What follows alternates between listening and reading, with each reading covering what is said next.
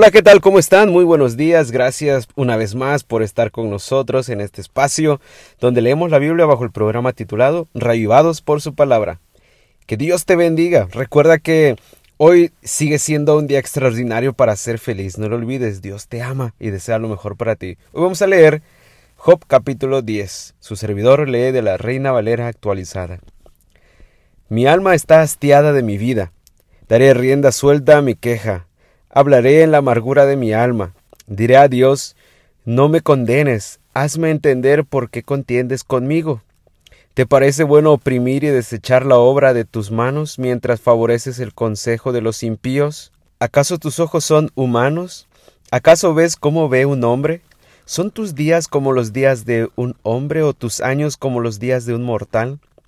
Para que indagues mi iniquidad e inquieras por mi pecado, Tú sabes que no soy culpable y que no hay quien libre de tu mano.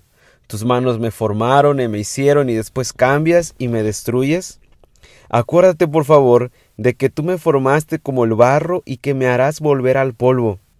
¿Acaso no me vertiste como la leche y me, y me cuajaste como el queso? De piel y de carne me vestiste y me entretejiste con huesos y tendones. Vida y misericordia me concediste, y tu cuidado guardó mi espíritu.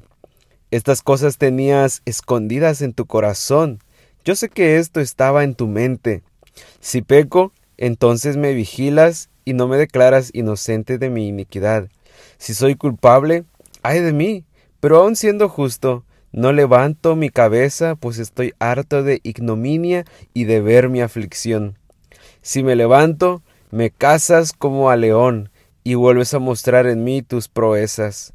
Traes de nuevo tus testigos contra mí y aumentas contra mí tu ira, con tropas de relevo en mi contra. ¿Por qué pues me sacaste de la matriz? Hubiera yo expirado y ningún ojo me habría visto. Habría sido como si nunca hubiera existido, conducido desde el vientre hasta la tumba.